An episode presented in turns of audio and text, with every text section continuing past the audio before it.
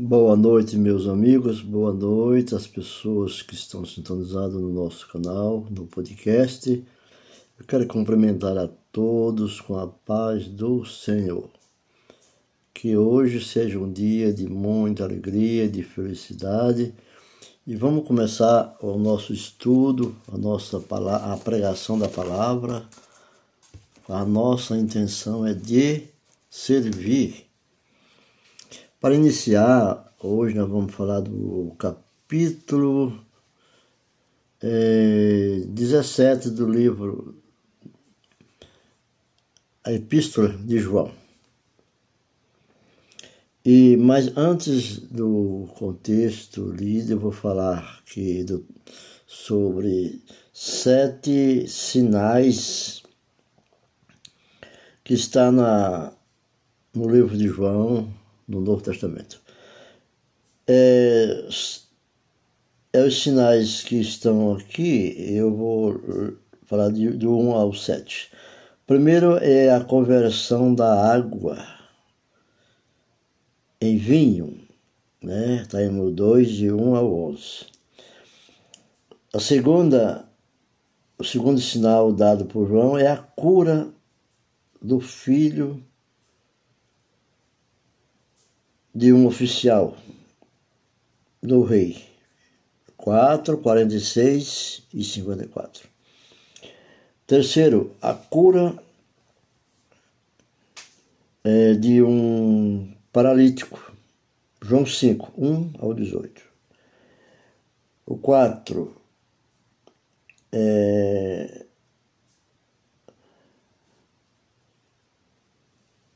é o trabalho da tensão da humildade, os humildes, né?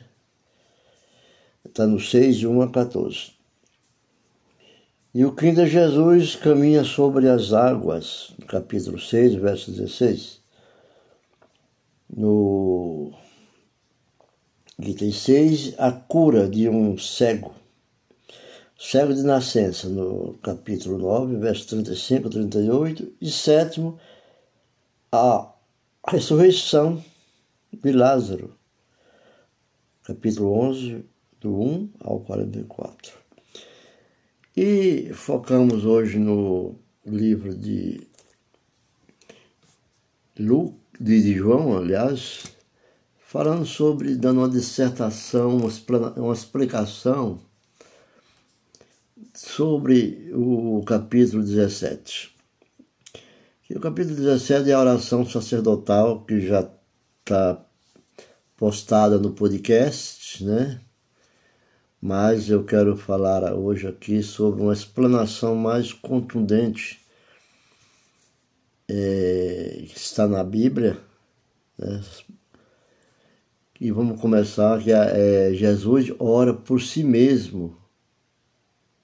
Jesus ora por si mesmo.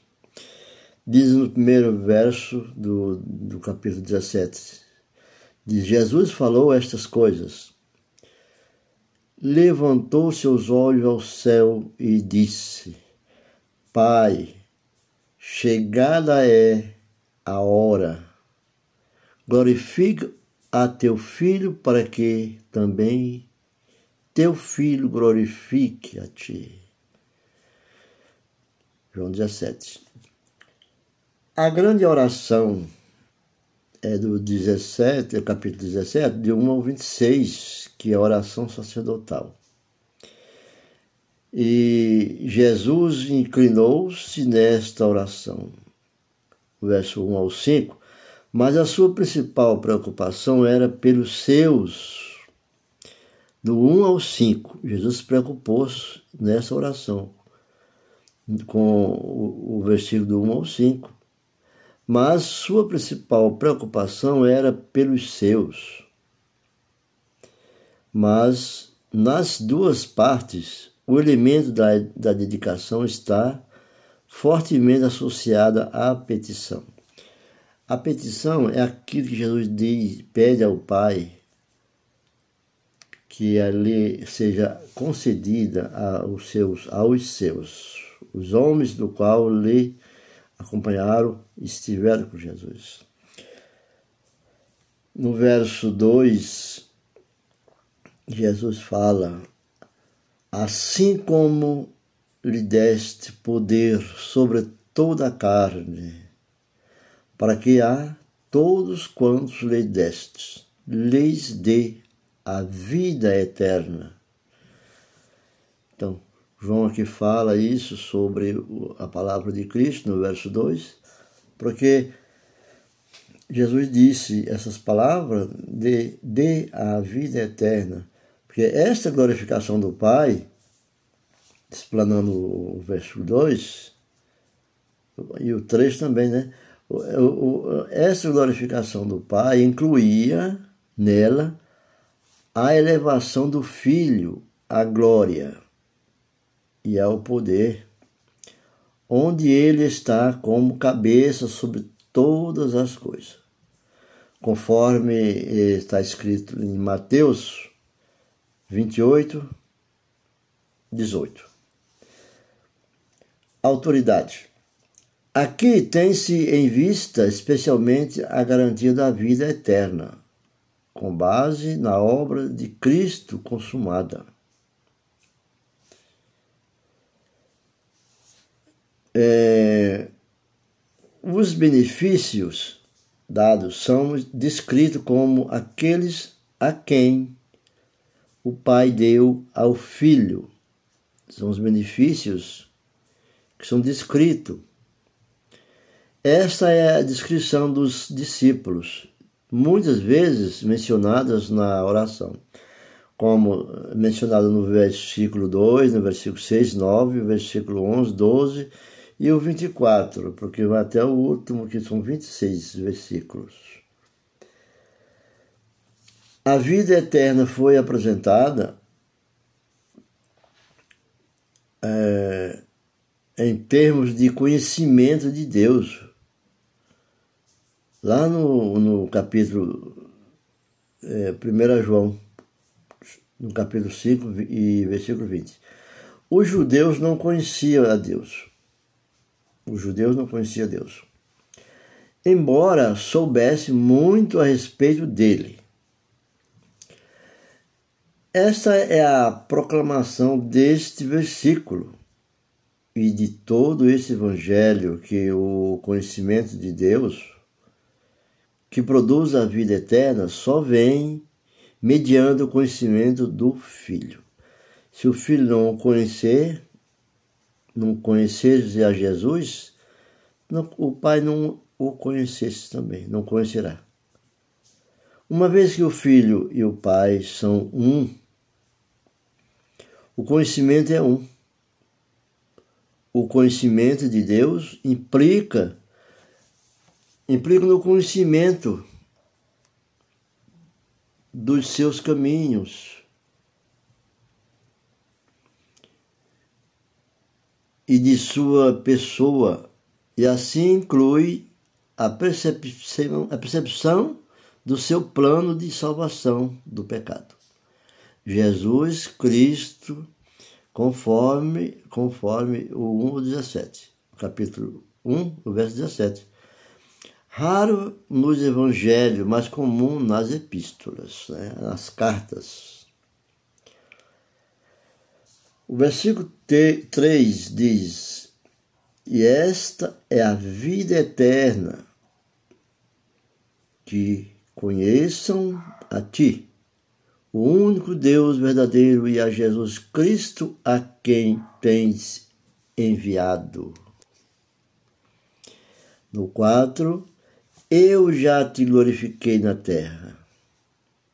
Consumado tenho a obra que me deste para eu fazer. Eu quero deixar claro aqui que esta é, é a oração que Jesus fez como sumo sacerdote. É a oração sacerdotal. Ele orou para si mesma.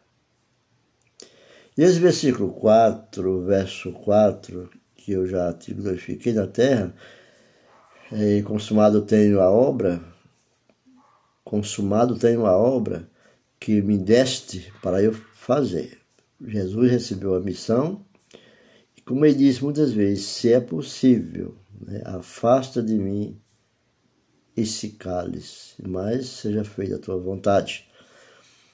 Esse versículo 4 ele quer dizer assim, que eu glorifiquei-te na terra.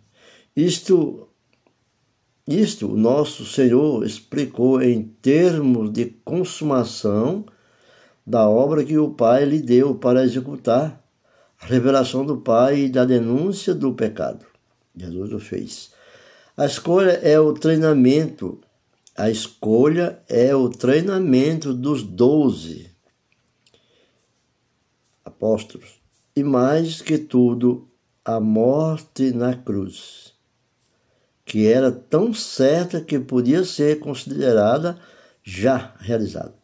Consumado ou consumando significa aperfeiçoado, além de terminado.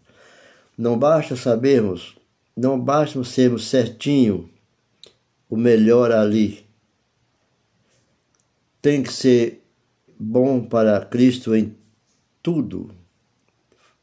Em tudo, não ser bom apenas na oração e na atenção dada no culto ou nas visitas.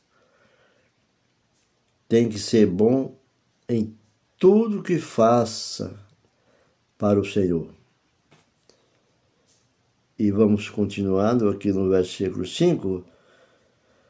O versículo 5 é, como diz, ele vem dando a glória, né? A glória do Pai.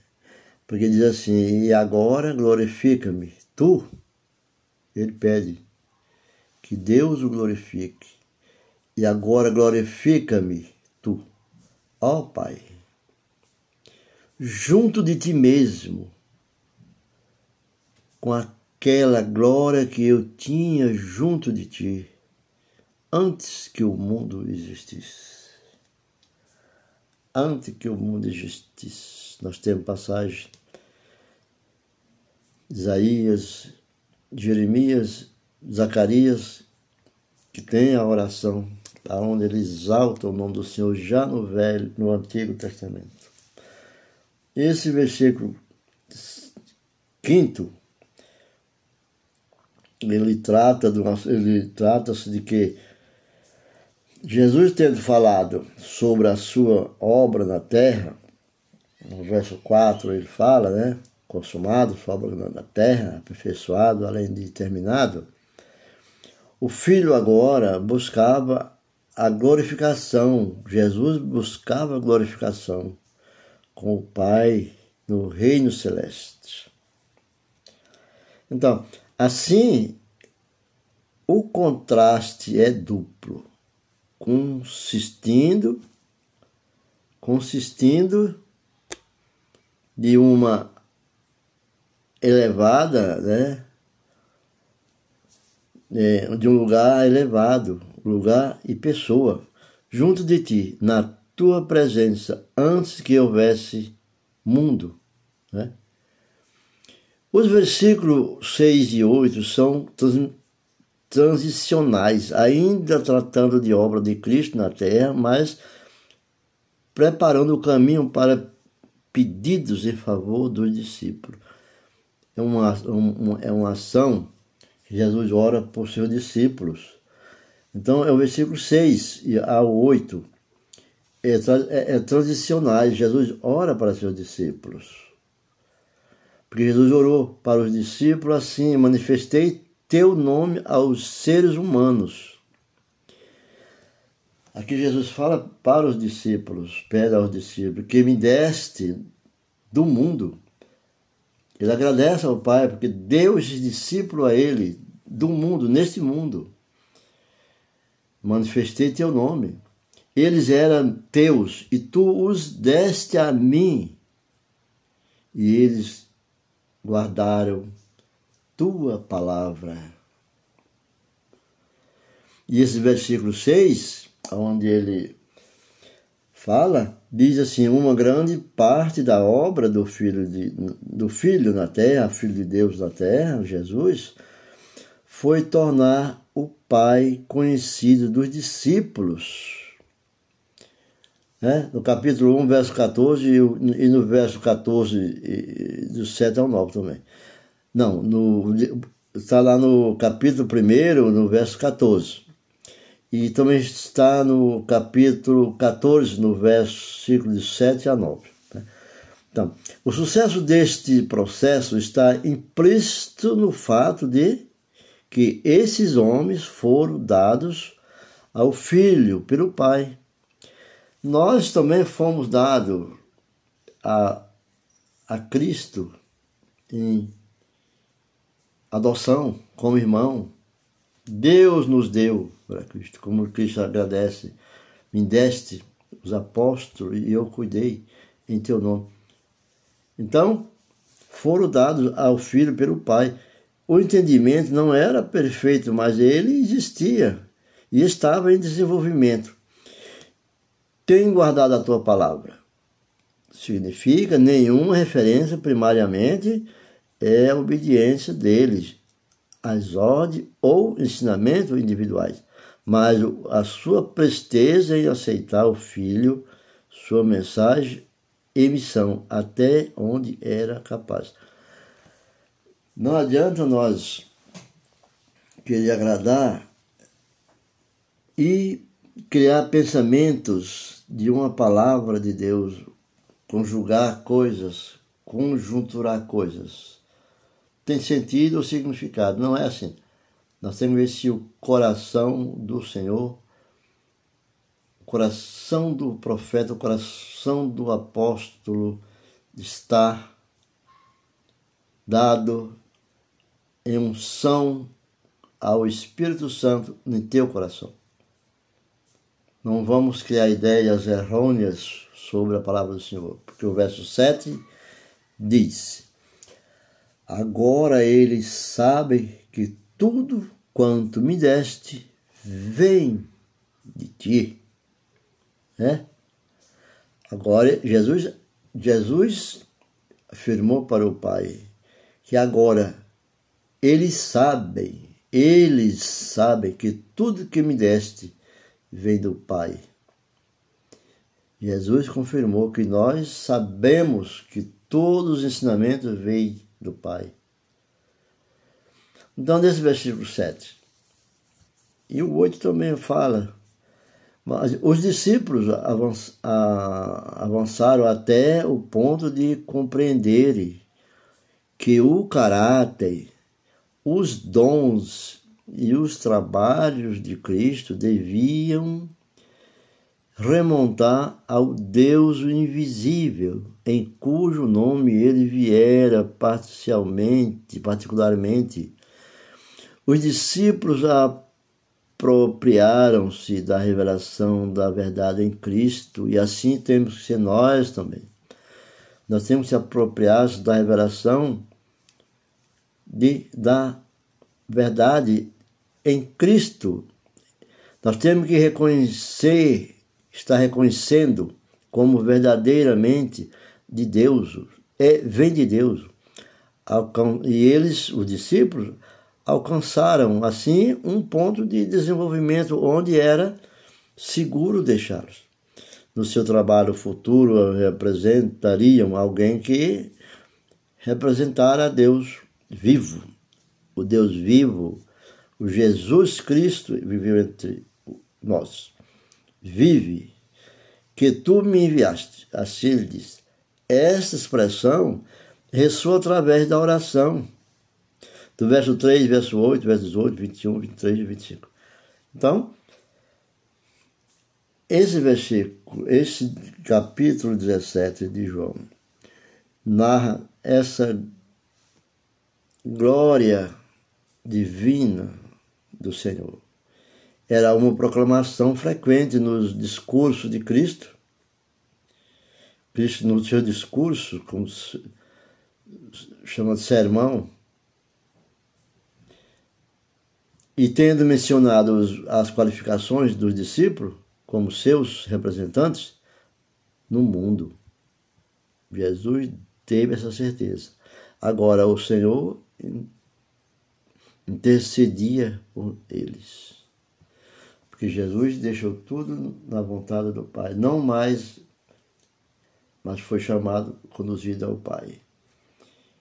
Então, agora o Senhor, ele intercedia por eles, pelos apóstolos, pelo povo. No verso 18, ele diz assim que é, como eu falei no verso, no verso 7 e o verso 8, fala sobre essa primazia, porque as palavras que tu me deste, eu lhes dei, disse Jesus. E ele as receberam. Jesus confirmou. E verdadeiramente reconheceram, olha, que eu saí de ti e creram que tu me enviaste.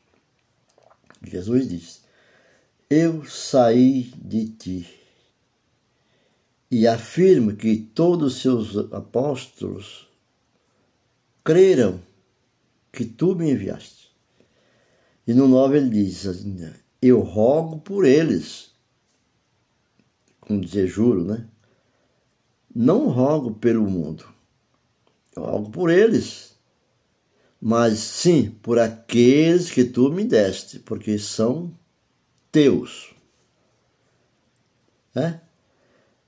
Veja a grandeza de Deus.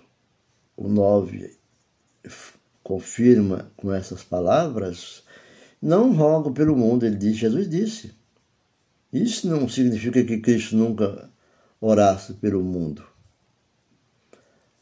É, Cristo orava pelo mundo, orava para a salvação, a pacificação entre as nações.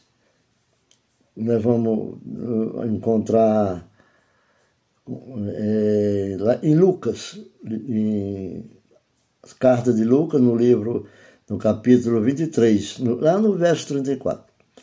Mas Jesus orou pelos discípulos, porque eram o meio escolhido de alcançar o mundo depois que ele o deixasse. Nós vamos encontrar essa nesse capítulo 17 de João, nós vamos encontrar no verso 21 e o 23, né? 21 e 23. Jesus vai falar a maneira que o Pai deu para que ele alcançasse o mundo depois que ele o deixasse, depois que ele subisse ao Pai. Então, nós somos incumbidos de que trabalharmos, levar a palavra do Senhor para que salve almas para o Senhor. E todas as minhas coisas são tuas, ele disse, e as tuas coisas são minhas, e nelas sou glorificado. Tudo vem de Deus e tudo volta para Deus. Nesse versículo 10, ele diz: Todas as minhas coisas são tuas. Jesus afirmou isso lá em João, João afirma, escreve, portanto, a preocupação de Deus, do Pai, é, é, é em ouvir e atender são igualmente compreensíveis. O interesse de, de propriedade é, muito, é mútuo, da, da propriedade é mútuo. Essa propriedade é propriedade da alma. Né? Neles sou glorificado. Neles se refere-se às coisas que o Pai e o Filho têm em comum. Neles que o pai e o filho têm em comum. Ou melhor, os discípulos que foram mencionados nos versículos precedentes era para a glória de Cristo que no meio da incredulidade na época e a rejeição geral esses homens se atrevessem a confiar nele e servi-lo. A palavra glorificado está no tempo perfeito, sugerindo a continuação do seu testemunho de Cristo.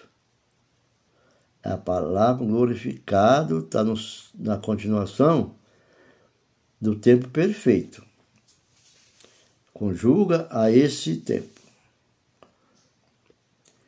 A primeira petição apresentada, né, específica, era pela preservação dos discípulos, do qual está no mundo. Lembra-se que eu mencionei eh, mais atrás, no verso 11 e no verso 15, se não me lembra, se não me falha a memória. Ele fala sobre isso, né? A primeira petição específica era pela preservação dos discípulos, do qual do mal que está no mundo, preservar o discípulo do mal que está no mundo. Isso, por seu lado, servia a um outro propósito, que foi fortemente enfatizado no restante da oração. Isto é, que eles fossem um, que eles fossem um. Unidade. É muito importante quando nós pensamos em unidade. Uno, uma congregação unificada, uma igreja unificada, uma igreja única, ainda que tinha vários, seja pontual ou pontuais, ela seja unificada, única. Porque assim era o desejo de Cristo, a petição que ele pediu ao Pai. E ele diz no verso 11: E, e eu já não estou no mundo, ele afirmou. João fala, porém este ainda estão no mundo. Este, este era o povo, os apóstolos estavam no mundo, mas ele não mais estava, estava com o Pai, em espírito e em verdade. Estava com o Pai, mas estes estão no mundo, eles, né? Nós estamos no mundo. E eu venho a ti Jesus disse: Eu vou a ti, eu vou ao Pai. Pai Santo, guarda-os em teu nome. Jesus pede, Pai, guarda em teu nome aqueles que tens me dado, para que sejam um como nós somos. Aleluia. Glorificado o nome do Senhor, porque Ele é grande e sua misericórdia dura para sempre. Mas continuamos aqui na explanação do capítulo 11, no versículo 11, onde somos, né? ele diz, como nós somos, como Ele e o Pai somos, nós devemos também sermos assim. Guarda, usando no sentido, guarda, é usado no sentido de supervisão protetora. Quando ele diz guarda, é uma supervisão protetora, como em João 5, 18, que diz também. O caráter de Deus, sendo é inteiramente adverso ao mal, e, portanto, interessado na preservação dos seus filhos. Esse é o caráter de Deus. Os filhos foi enfatizado no vocativo, quando diz Pai Santo.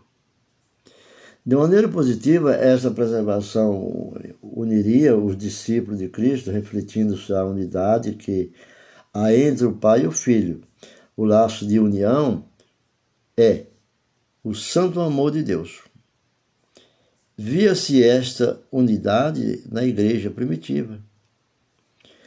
Como o apóstolo Lucas escreveu em Atos, primeiro, primeiro capítulo 14, e no segundo também, no verso 1 e no verso 44 e o 46. Né?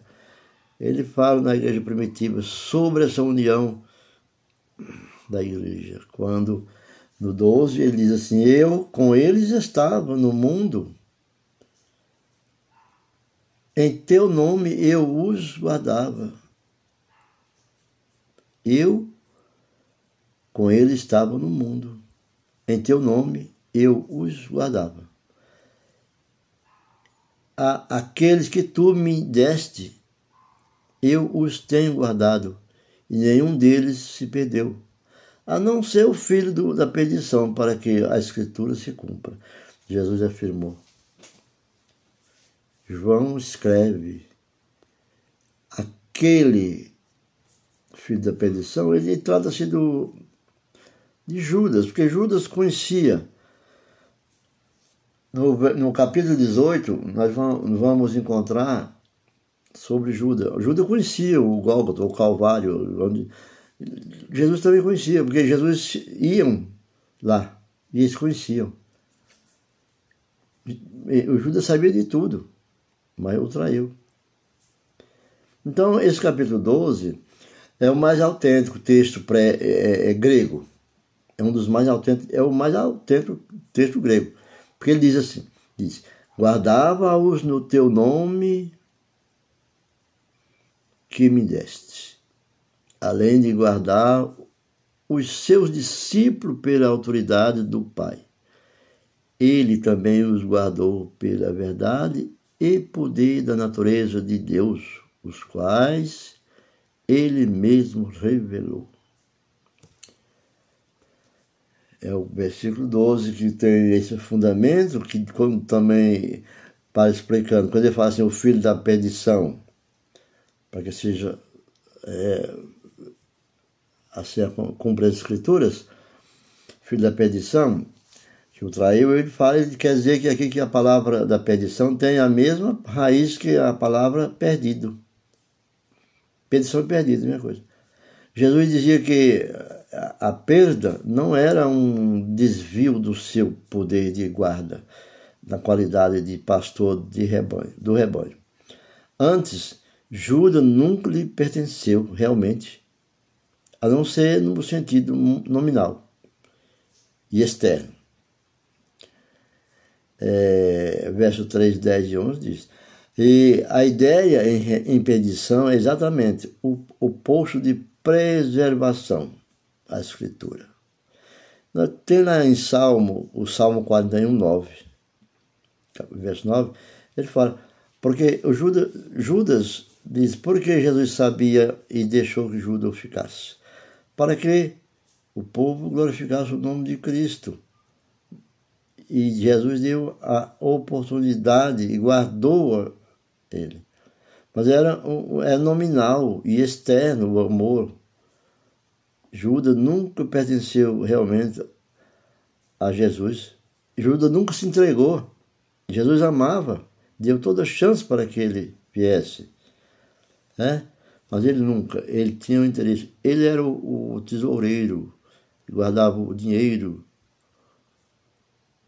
Ele era o, o tesoureiro, guardava o dinheiro de Cristo. Então isso dá a entender que ele tinha todos os conhecimentos da igreja. Não era uma pessoa qualquer ele tinha como desviar as coisas, porque Deus deu ele na presença de, do Filho para ele mostrar a grandeza e a humildade de Cristo. E nós vamos. Está ficando um pouco longo, né? mas mas agora venho a ti e falo isto ao mundo para que em si mesmo tenha minha alegria completa. Lá no verso 13, Jesus fala isso. Mas Jesus ora para si, com diz assim: Mas agora vou para junto de ti, contigo. Contido aqui está o motivo de toda a oração e de todos os pedidos contido nela. Entendo? Jesus diz: Agora vou para junto de ti, para o Pai. Contido, aqui está o motivo de toda a oração e todos os pedidos contidos nela. É, a necessidade que os discípulos tinham do gozo era particularmente ajuda à luz da de, decepção de Judas o discípulo precisava perceber que tal acontecimento não refletia-se no Senhor Jesus ou neles. Não devia buscar a sua alegria de posse da verdadeira vida e fé. Se Cristo podia se regozijar mesmo no meio de tais coisas, quando ele diz meu gozo, eles também podiam, que eram fiéis discípulos de Cristo. No 14, no 14 diz assim, a tua palavra lhes dei. E o mundo os odiou, porque não são do mundo, assim como eu não sou do mundo. Jesus disse. E o mundo odiou, quer dizer, o mundo levou ao sacrifício. Isso quer dizer que a recepção da palavra de Cristo identifica-se esse, esses homens com ele e os separava do mundo, que o rejeitava e odiava, e tinha, portanto, a mesma atitude para com eles. Ganadores, não suplico que os tires do mundo. Jesus disse: Pai, eu não suplico que os tire do mundo, mas que os guarde do maligno. Porque enquanto nós somos vivos, meus irmãos, nós temos a chance da mudança. Da mudança. Jesus disse: Não tire do mundo, mas que os guarde do mal. Apesar da unidade de Cristo e, seus, e os seus, ele não podia orar pedindo que o Pai os retirasse do mundo.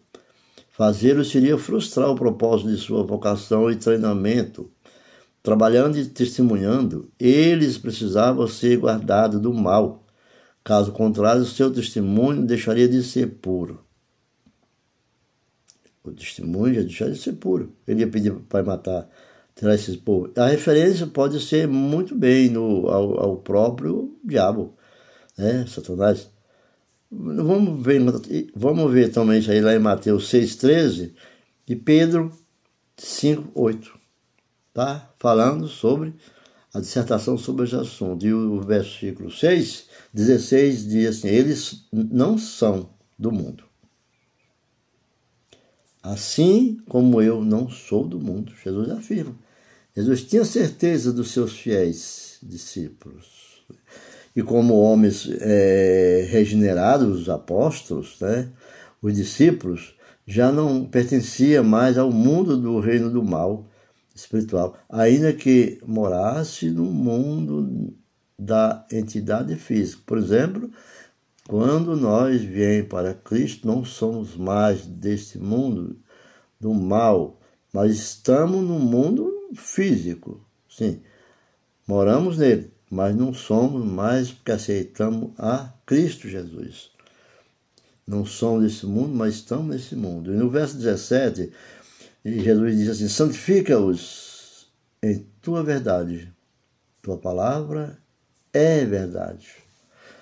Aqui, Jesus diz que Jesus diz no versículo 17 que é, é, significa-os, na verdade, santifica-os, santifica-os, na verdade. Esta é a segunda oração em benefício dos discípulos. É a segunda oração que Jesus fala a pedido, pedindo ao Pai pelos discípulos. santificar significa separar para Deus e santos a propósitos. Separar aquele que revela a santa vontade de Deus na sua verdade, especificamente aquela verdade conforme preciosamente guardada na palavra das Escrituras. Nela, nela você fica sabendo o que Deus exige e como ele capacita as pessoas a cumprir a exigência. Só assim, na palavra de Cristo e no versículo 18, Jesus disse: Assim como tu me enviaste, eu os enviei ao mundo. Nós viemos lá em Mateus 28, 19, diz, Marcos 16, 15 fala: e de pregar o evangelho a todas as criaturas, ao mundo. E, e quer dizer, o que, o que ele quis dizer? Ser enviado ao mundo por Cristo como ele foi enviado. Pelo Pai é mais alta dignidade concedida aos homens, a mais alta dignidade aquele que transforma o, é transformado o coração para servir, ser enviado ao mundo, a mais a mais verdadeira dignidade concedida ao homem por Cristo Jesus, pedido de Cristo ao Pai. E, por, e o 19 diz: e por eles a mim mesmo me santifico. Por eles a mim mesmo me santifico, para que também eles sejam santificados em verdade. Aleluia, glória a Deus. E isso aqui quer dizer que Cristo não precisou se santificar, pois já era santo. Mas ele precisou dedicar-se, santificar-se diante a sua vocação para que os discípulos tivessem, tivessem essa visão também, e além do seu exemplo, também a sua mensagem para proclamar. E o poder que derivou do seu sacrifício não poderia estar sem sacrifício. Jesus não precisava sacrificar para santificar, mas teve que passar né, por esse processo de que seu sacrifício o poder de, derivou do seu sacrifício, a fim de proclamarem, ou a fim de proclamá-la com a, o resultado da sua morte em cruz. E no vigésimo, no vigésimo diz assim, ora, aí Jesus orou para todos os crentes. Aqui Jesus ora para todos os crentes, veja bem. Os crentes são aqueles que são crentes em Cristo, vieram e creem, e têm crido, e creem em Cristo, os mandamentos. Como eu falei, aqueles sete tópicos que Jesus, que João deixa, descreve né, né, sobre, sobre a cura e etc, etc. Mas, então, Jesus diz por sua palavra, ele ora aos crentes, no, no, no verso 20, quando ele diz assim, e não suplico so, somente por estes, estes, mas também por aqueles que crerão, crerão em mim por sua palavra. Aqueles que crerão no futuro, aqueles que vierem a crer por sua palavra, pela palavra de Deus através do, do, do apóstolo né? a palavra de Deus sobre, escrita por João. João ouviu, testemunho ocular, viu. E no 20 e o 21 fala sobre todas essas coisas. E a oração se estende, incluindo-se aqueles que creram, que crerão por causa do testemunho desses homens e, e, a fé é a condição necessária, ou expressiva, ou a expressão da verdade para desfrutar da vida de Deus e, consequentemente, para participar daquela unidade que se concentra, que se, se encontra em primeiro lugar da divindade e depois do corpo de Cristo, a igreja, a unidade, a sua base congregacional. A unidade é basicamente pessoal, a unidade é basicamente pessoal, em nós, seu efeito será o de estimular a fé àqueles que estão no mundo. Né? A unidade é basicamente pessoal. Eu e Cristo, eu e Deus, Deus em mim, o Espírito Santo em mim. Então, conforme o versículo 13, no capítulo 3, no verso 35, diz: no, verso, no capítulo 13, no 35, diz. E no, no o versículo 21 diz assim: Para que todos sejam um, para que todos sejam um, como tu, Pai, em mim e eu em ti. Também eles em nós sejam um, para que o mundo creia que tu tens me enviado.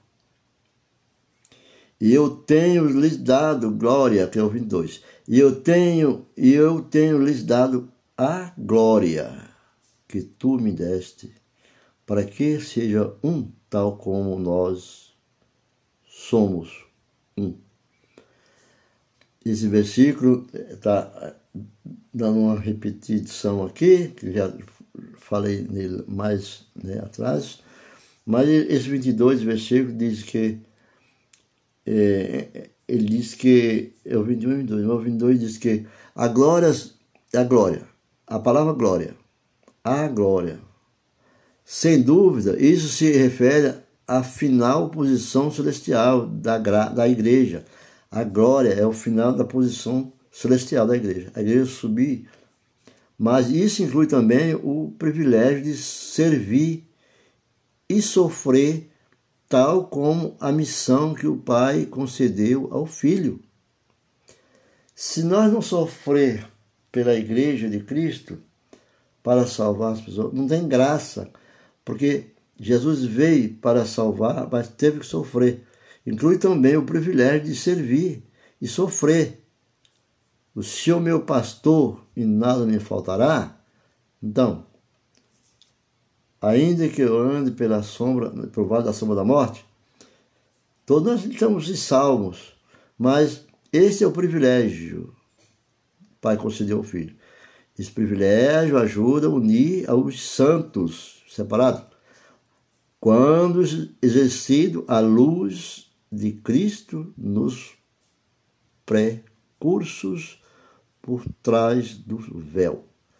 Então, o 23 diz que Jesus disse: Eu neles, eu neles, e tu em mim, para que sejam completos em um.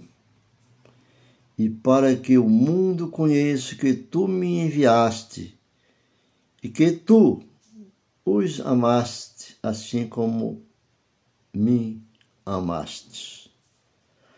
Esse verso versículo 23, Jesus deixa bem claro, a fim de que sejam aperfeiçoados na unidade. Quer dizer, isto tem que ser realizado não por esforço humano, não por esforço humano, mas pela graciosa extensão da unidade da divindade, da divindade aqueles que pertencem a Cristo. Esta é essa não é uma unidade mecânica. Não. Seu cimento é o amor de Deus. Seu cimento é o amor de Deus. Sua construção, sua firmeza, resistência, por falamos cimento, concedido aos homens esse mesmo amor. É maravilhoso dizer que o Pai tem ao filho. Que o pai tem ao filho, o amor que o pai tem ao filho. Mateus fala muito sobre esses assuntos. E o 24 diz: Pai, aqueles que tens me dado, quero que, onde eu estiver, eles também estejam comigo. Jesus disse isso. Pediu para que venha, para que veja minha glória que tens me dado, pois tu me amaste desde antes da fundação do mundo. Este, este 24 diz que nessa oração, que é a oração final, que é uma oração que ele ora aos discípulos, aos crentes, né? Ele diz que a minha vontade a minha vontade significa o espírito da encarnação era não a minha, mas a sua vontade. Né? Jesus devia estar orando à luz da obra consumada, a qual lhe dava o direito de se expressar deste modo, não de outra maneira. Sua vontade, sem dúvida, não deve ser considerada como algo realmente independente da vontade de Deus. Essa, essa oração foi feita com base nas últimas, nas últimas orações dele do seu tempo aqui na Terra. Participar do amor de Deus em Cristo só pode resultar, consequentemente, da participação da presença de Cristo, onde eu estou, esteja também comigo. União leva à comunhão. Uma comunhão do amor exposto num cenário de glória. Né? A união faz a força, a união faz a, leva a comunhão com o Senhor. Né? O 25 diz assim: Pai justo, o mundo também não tem de ter conhecido. E este tem conhecido que tu me enviaste. E estes têm conhecido que tu me enviaste. Aqui Jesus disse que Pai justo, Pai justo, o justo. Ele é justo. O primeiro. Ao excluir o mundo desta glória, porque não conheceu e, portanto, não ama, assim não pode ter um lugar nessa união final. E dois, ao incluir aqueles que vieram a conhecê-lo, através do conhecimento que Cristo tem e transmite. É o nosso dever transmitir a palavra do Senhor e o conhecimento em Deus. O 26, o 26, que é o último versículo, Jesus conclama com a seguinte oração sacerdotal, que inclui os povo crentes né, da igreja primitiva e, e a igreja que estamos vivendo também deve celebrar essa ação. Esse versículo 26 ele diz: E eu fiz teu nome ser conhecido por eles, e eu farei com que seja conhecido, para que o amor com que me amaste esteja neles e eu neles.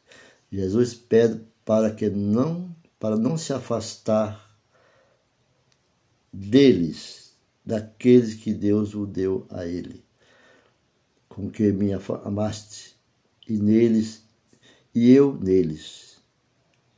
Tu esteja nele e eu neles. Então, o, o, esse 26, no final, o último, diz que, que transmitir o conhecimento de Deus significa transmitir amor.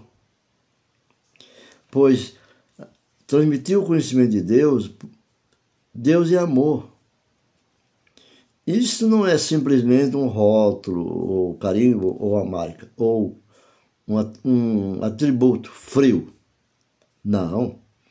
Cristo conheceu a realidade e o poder do amor do Pai por ele e pediu, pediu-lhe, né, que este alegrasse e aquecesse as vidas, as vidas daqueles que eram seus com os quais a sua vida estava agora tão intimamente ligada. Jesus garantiu ao Pai que está ligado na terra, ligado no céu, e essas pessoas intimamente está ligada em Cristo. E assim celebramos a nossa comunhão com Cristo pelo dia de hoje, que essa é a oração sacerdotal oração dirigida aos crentes do Senhor, aqueles que amam o Senhor e aqueles que buscam reconhecer estar com Cristo e Cristo vive neles, e saber que não é mais do mundo, porque veio para Cristo, aceitou a Cristo, está em Cristo nele, está com Cristo, mas que é uma pessoa escolhida para pregar o nome do Senhor a todas as nações. Que Deus abençoe a todos e tenha proteção do Espírito do Senhor, que venha na glória do Pai. e os santifique. E até a próxima. Nós vimos, ouvimos o capítulo 17, João 17.